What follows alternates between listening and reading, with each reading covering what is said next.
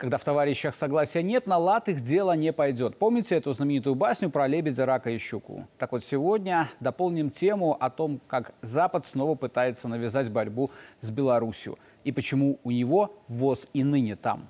Вы же помните мораль басни? Она в том, что есть вещи, заложенные в людей природой, и с ними ничего нельзя поделать и изменить, как ни старайся. Вот в этой всей ситуации с санкциями все так же. Сколько их не вводи, сколько не бери пакетов на кассе, каждый из них с дырками. Тут Литва озаботилась тем, что через границу шел транспорт с карбамидом. Это удобрение – Вильнюс не устроило то, что удобрения были произведены на Гродно-Азоте. И это предприятие под санкциями Евросоюза. Оно да, но не его продукция. И таковы созданные санкционные правила, которые действуют и в отношении российских компаний. А еще в таможенных документах вообще нет упоминания про Гродно. Компания, которая даже, ну, допустим, их произвела, ни к продажам, ни к перевозке отношения не имеет – Тогда в чем претензии?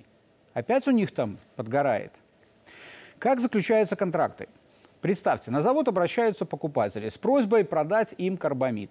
Менеджмент азота, разумеется, не отказывает, потому что это деньги, тем более в нынешних условиях. Но не просто продает, а еще и проверяет контрагента. Мог бы этого не делать, купили и купили, но со своей стороны поступает добросовестно и по закону. У нас есть э, система, э, скажем так, внутреннего комплайнса. То есть, да, мы сначала исследуем, то есть э, исследуем клиента, мы понимаем, видим, понимаем, какие риски могут быть, вот, чтобы вот не было такой ситуации, какая сложилась. Значит, да, мы предлагаем вариант решения э, проблемы, то есть вариант поставки. Вот, э, ну, ну, зачастую вот такие компании, как э, ну, европейский потребитель, он уже приходит со своим предложением, со своим предложением значит, варианта поставки, пути поставки и так далее.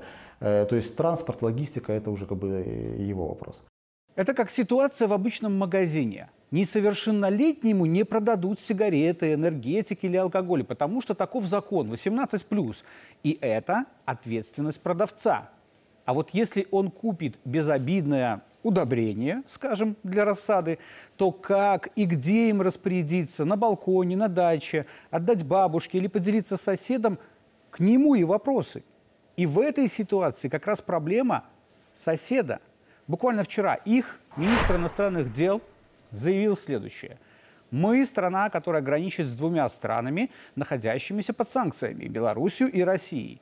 Очевидно, что так или иначе учреждения и частные лица хотят и могут искать способы обхода этих санкций. Думаете, это он про белорусские и российские компании?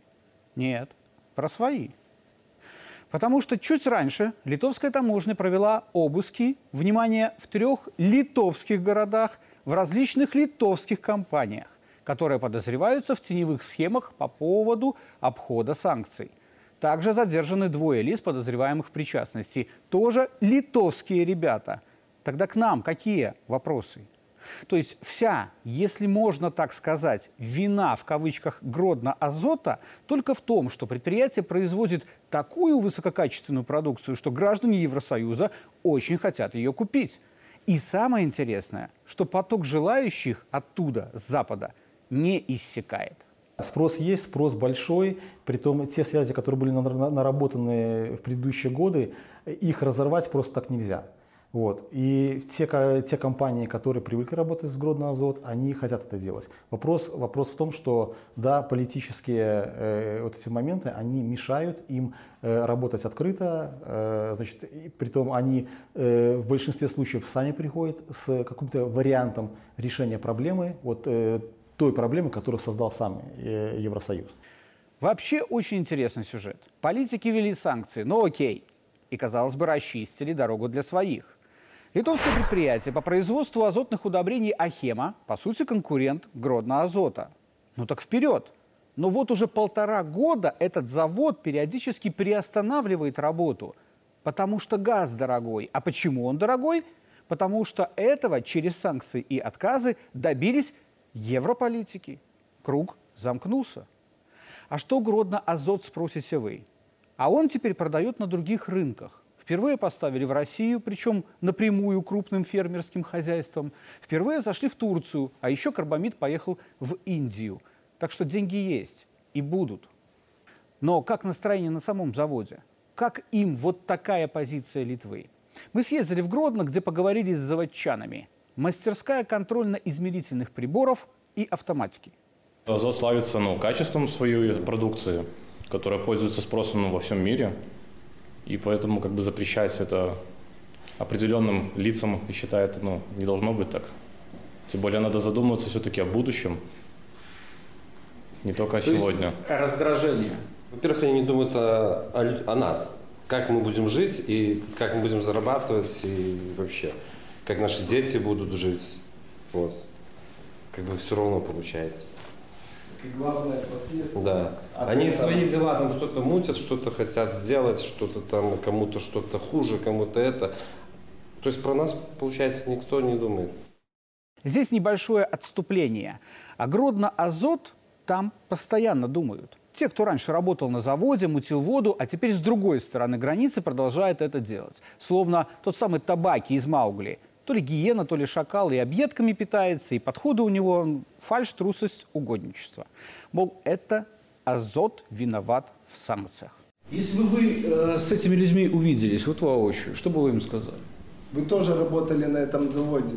Так а зачем вы э, плюете в ту руку, которая вас кормила? Вот так бы и сказал.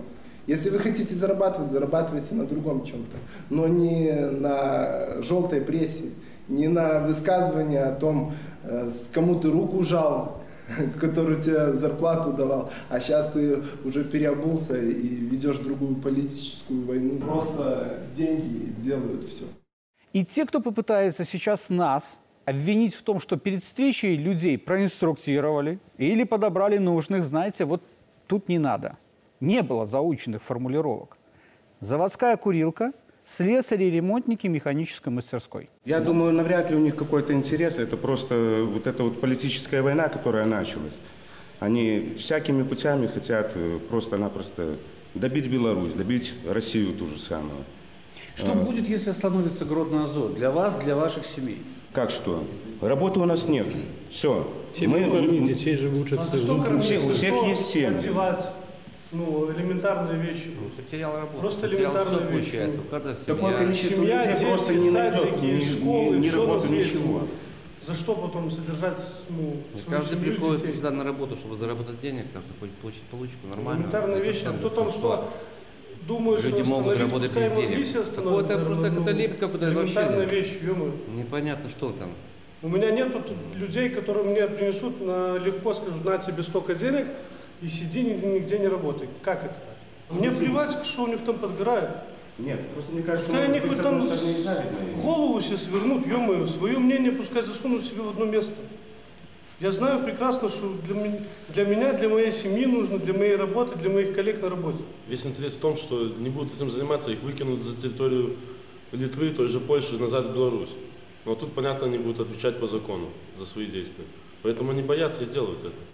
Вот такое общение выдалось по душам, после которого обычно говорят, ну что, поговорили, теперь пошли работать, чтобы заработать. Но это совсем не конец истории. На этой неделе еще встретимся и дополним азотную тему.